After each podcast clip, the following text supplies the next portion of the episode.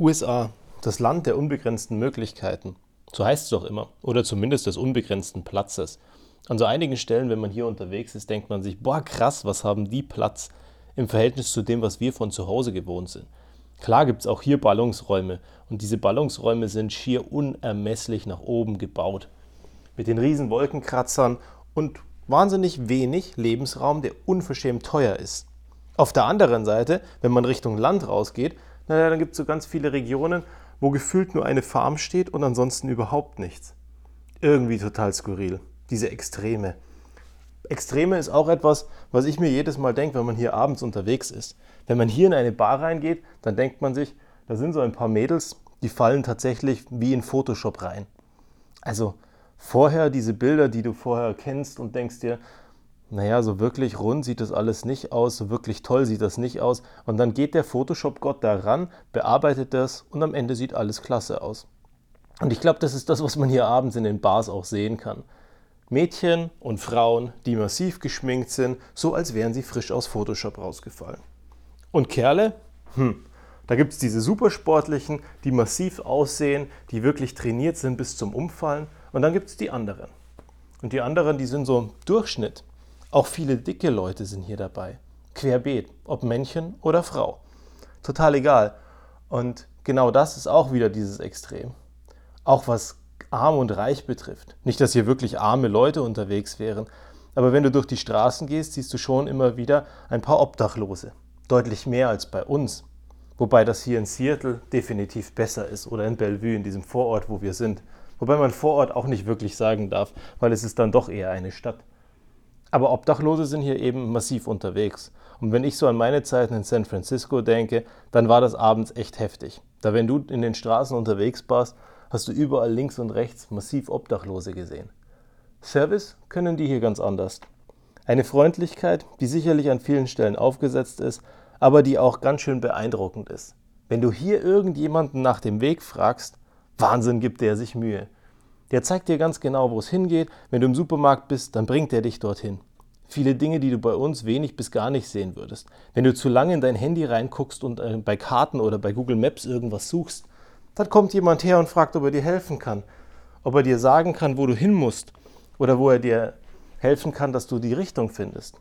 Bei uns wird es das wenig geben. Das finde ich schön hier, dass die Leute sich gegenseitig helfen und sich umeinander kümmern. Für mich alles andere als selbstverständlich und umso schöner, dass es passiert.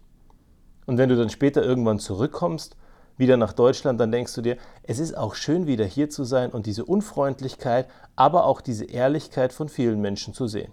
Da ist halt eben nichts aufgesetzt, sondern da haut er dir direkt einfach mal verbal eine um die Ohren, wenn er weiß, dass du schlechte Laune hast, äh, beziehungsweise er schlechte Laune hat. Naja, dann lässt das einfach an dir aus. Hier in Amerika würdest du das wenig bis gar nicht sehen. Manchmal, aber eben auch. Und ich finde das spannend. Was könnten wir daraus machen, wenn wir heute mit einer ein bisschen einer anderen Selbstverständlichkeit Kollegen helfen würden, mit den Mitmenschen umgehen würden, Service machen würden? Auf eine herausragende Art und Weise. Im Service in den Bars und in den Restaurants wirst du wenig bis keinen sehen, der dort Service macht, der nicht permanent in Bewegung ist, der nicht permanent etwas tut und darüber nachdenkt, was er noch machen könnte. Einfach genau das tun, was der Kunde gerade braucht in Bewegung sein, weil man so oder so da ist. Wie ist das bei uns in unseren Jobs? Geben wir uns Mühe, dass wir das Beste geben? Oder denken wir uns an vielen Tagen auch, schön, dass ich jetzt in der Arbeit bin und wenn die nächsten sieben bis acht Stunden um sind, dann ist es mir auch wieder egal. Ich bringe die sieben bis acht Stunden irgendwie rum und ob ich dabei was verändere, ist mir herzlich egal. Da würde ich mir wünschen, dass wir alle ein bisschen mehr darüber nachdenken, was wir mit der gottgegebenen Zeit machen könnten dass wir am Ende vielleicht doch etwas Größeres bewegen, etwas verändern, ein bisschen freundlicher sind, ein bisschen mehr Servicegedanke haben. Aber auch ein bisschen mehr den Weg zeigen. Dorthin, wo die Leute laufen sollen, wenn sie sich eben nicht orientieren können. Auch faszinierend, ich gucke gerade aus meinem Hotelzimmer, wie fanatisch da unten die Leute im Fitnessstudio sind.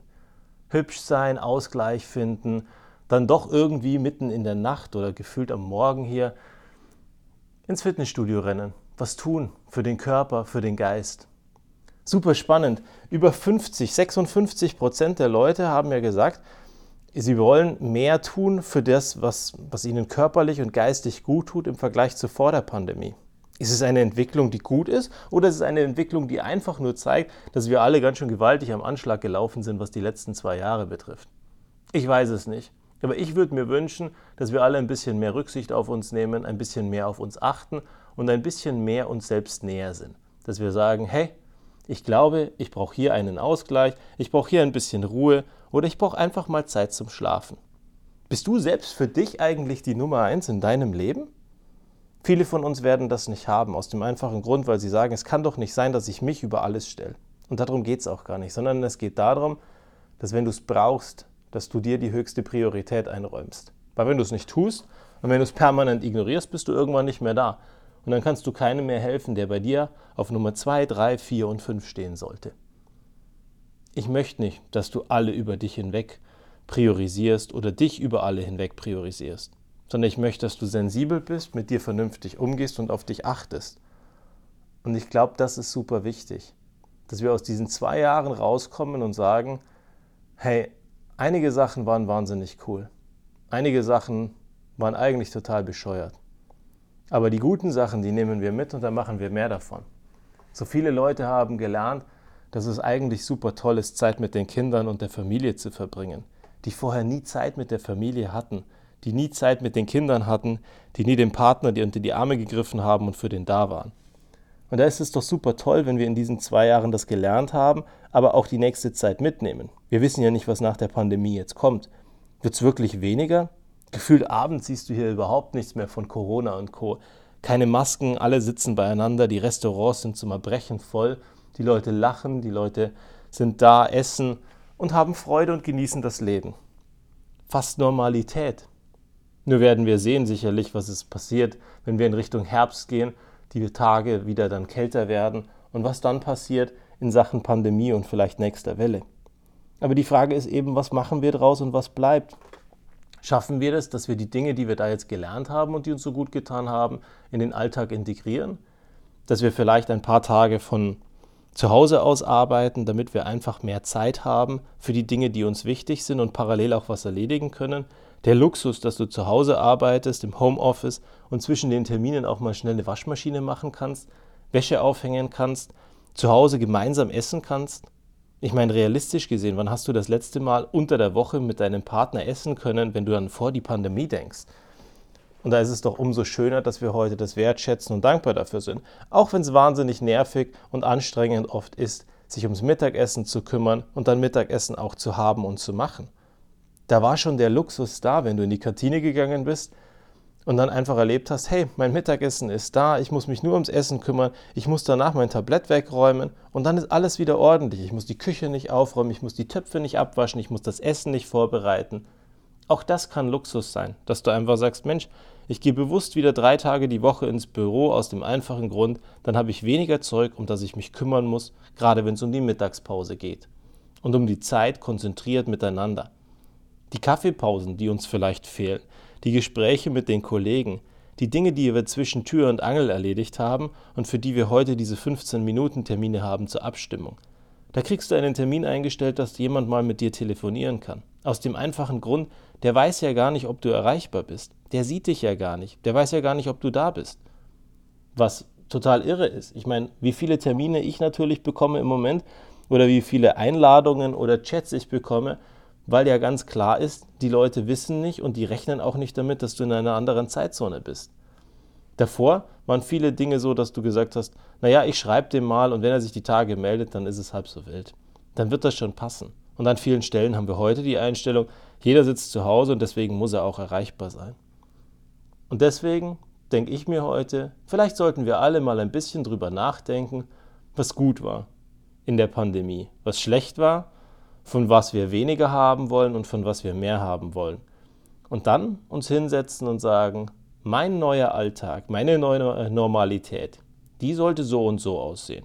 Weil wenn du dich heute hinsetzt und die definierst für dich und dir klar wirst, wie dir dein Alltag heute prägen soll, dann wird der morgen genau dementsprechend, was du dir vorstellst. Oder zumindest relativ genau dementsprechend. Vielleicht nicht ganz genau, aber relativ genau. Und jeder Tag wird für dich ein bisschen schöner und ein bisschen leichter werden, aus dem einfachen Grund, du hast eine bewusste Entscheidung getroffen. Oder du machst einfach weiter wie gewohnt, lässt auf dich alles zukommen Und am Ende bist du vielleicht frustriert, dass du einige Sachen nicht im Griff hast. Am Ende ist es deine Entscheidung, was du draus machst. So wie jeden Tag, so wie jeden Abend und so wie in jedem Moment. Du kannst entscheiden, was du draus machst. Bis zum nächsten Mal.